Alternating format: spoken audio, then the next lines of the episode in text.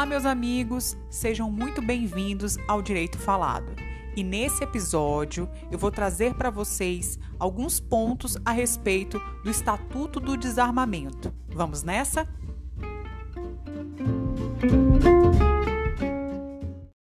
Estatuto do Desarmamento, Lei 10.826 de 2003. Nós vamos iniciar aqui um estudo dessa lei falando sobre as questões pontuais mais recorrentes em provas de concurso público. E a primeira questão é saber o seguinte: o porte de arma de fogo desmuniciada configura delito previsto no Estatuto do Desarmamento? Sim, essa questão é pacífica tanto no STF quanto no STJ. Isso ocorre porque uma vez que consiste em delito de perigo abstrato, é irrelevante o fato de a arma apreendida estar desacompanhada de munição, já que o bem jurídico tutelado é a segurança pública e a paz social. O próximo ponto é a respeito do princípio da insignificância. Bom, como eu falei para vocês, o posse e porte de arma de fogo são crimes de perigo abstrato, de forma que, em regra, é irrelevante a quantidade de munição apreendida. A gente já falou isso agora há pouco. Bom, esse entendimento é a regra geral. No entanto, o STF e o STJ, a depender do caso concreto, reconhece a possibilidade de aplicação do princípio da insignificância para o crime de posse ou porte ilegal de pouca quantidade de munição desacompanhada da arma. No último julgado que nós temos do STJ, ele fala o seguinte: que a aplicação do princípio da insignificância deve, contudo, ficar restrita às hipóteses excepcionais que demonstrem a inexpressividade da lesão, de forma que a incidência do mencionado princípio não pode levar ao esvaziamento do conteúdo jurídico do tipo penal em apreço, porte de arma incorrendo em proteção deficiente ao bem jurídico tutelado.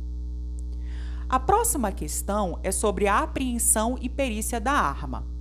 Não é necessário nem a apreensão e nem a perícia da arma, exatamente porque é classificado como crime de mera conduta e de perigo abstrato, sendo irrelevante a demonstração de seu efetivo caráter ofensivo.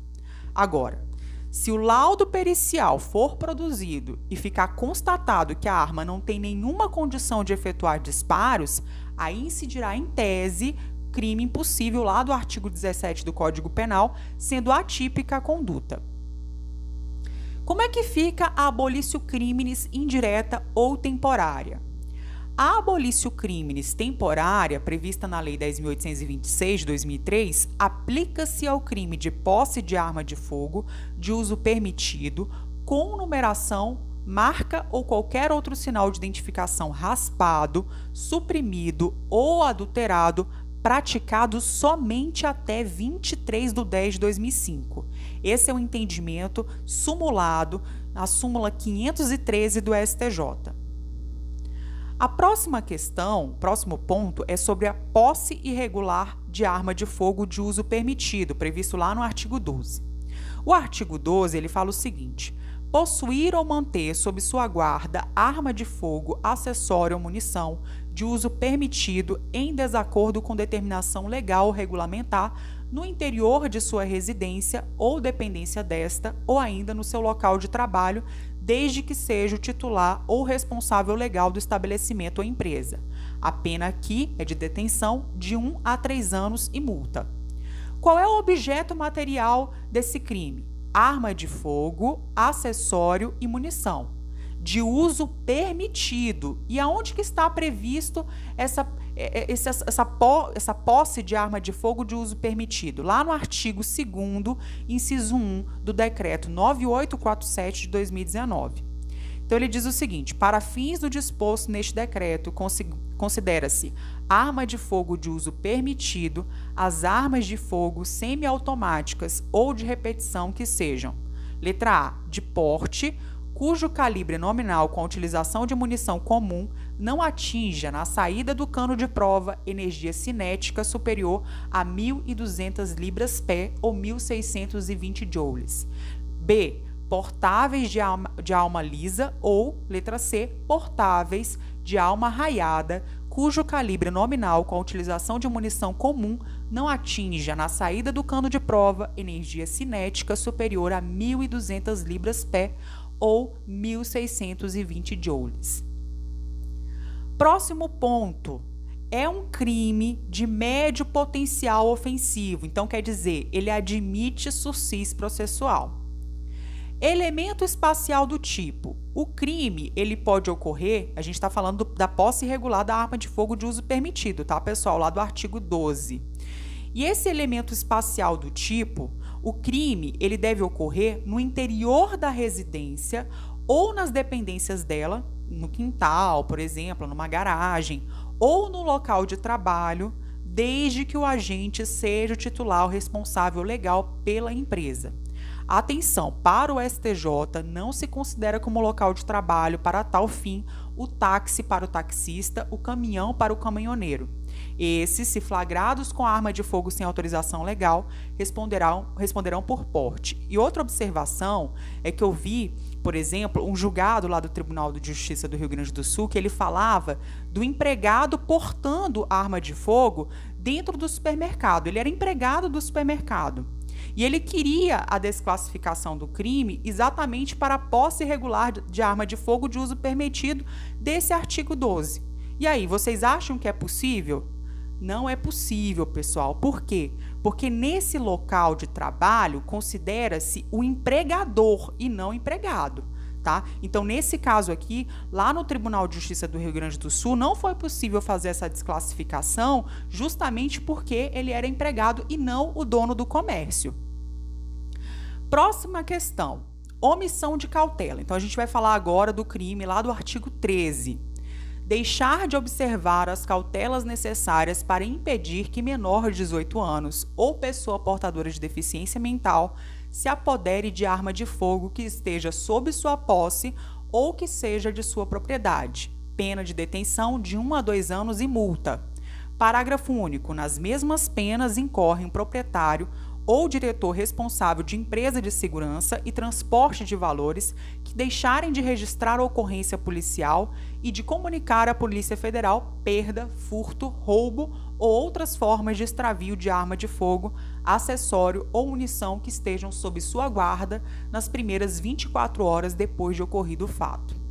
Trata-se de crime omissivo próprio de perigo abstrato. O caput, né, que a gente falou aqui, é uma modalidade de crime culposo praticado por negligência. Consiste em delito de menor potencial ofensivo, podendo o indivíduo ser beneficiado com os institutos despenalizantes lá da Lei 9099 de 95.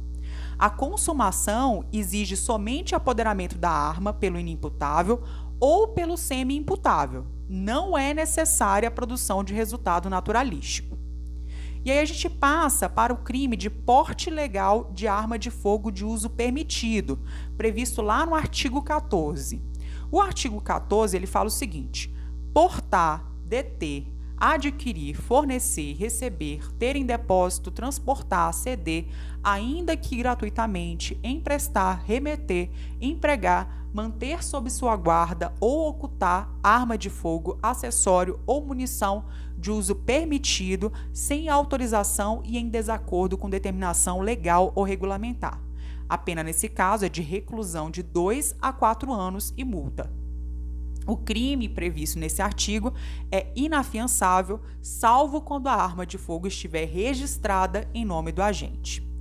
Primeira questão a respeito do porte legal de arma de fogo de uso permitido, previsto lá no artigo 14, é que ele é um tipo misto alternativo. Ele trata-se então de um delito de ação múltipla de conteúdo variado, também chamado de plurinuclear, já que diversos verbos caracterizam o crime. A prática de dois ou mais verbos no mesmo contexto fático vai ensejar um crime único.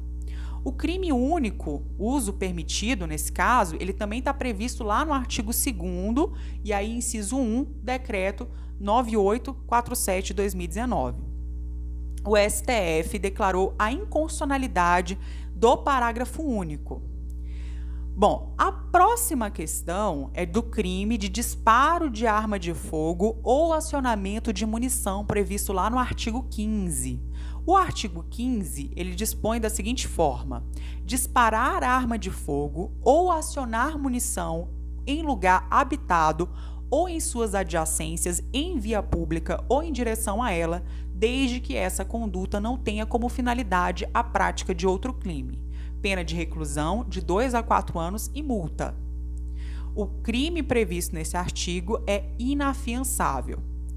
Sobre esse crime, disparo de arma de fogo ou acionamento de munição, primeiro é importante saber a questão do elemento espacial. Consiste em um disparo em um, lugar, um local habitado ou em suas adjacências, né, em via pública ou em direção a ela.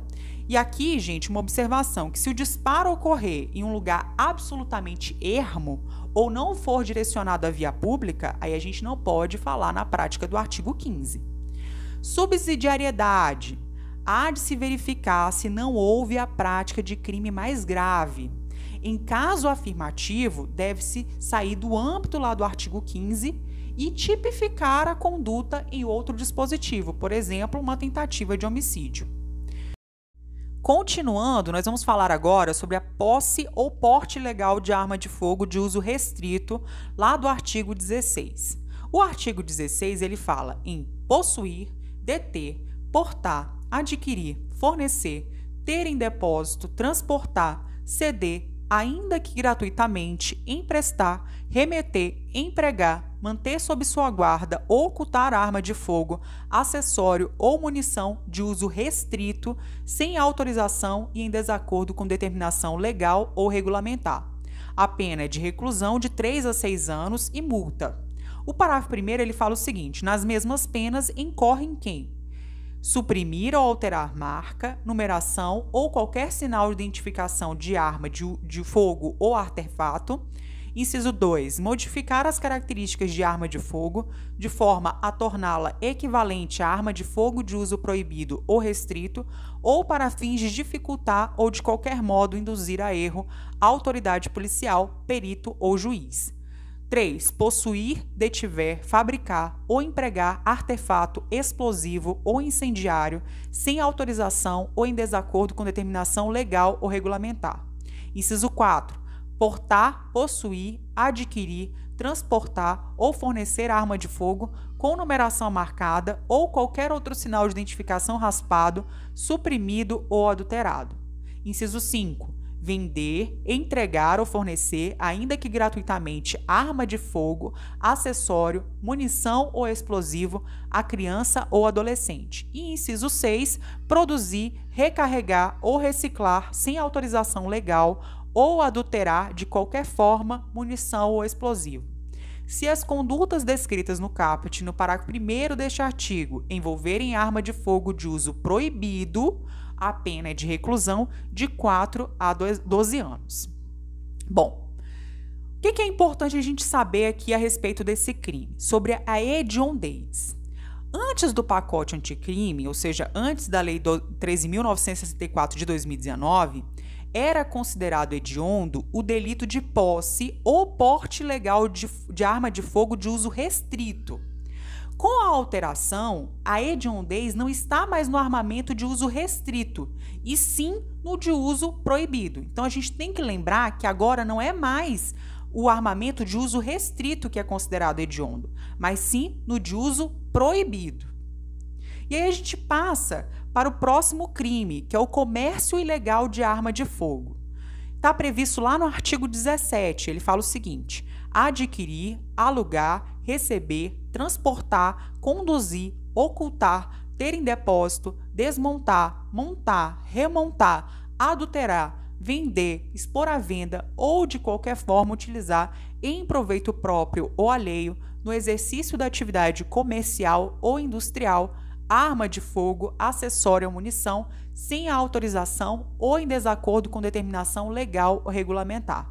Reclusão de 6 a 12 anos e multa equipara-se atividade comercial ou industrial para efeito deste artigo qualquer forma de prestação de serviços, fabricação ou comércio irregular ou clandestino, inclusive o exercício em residência.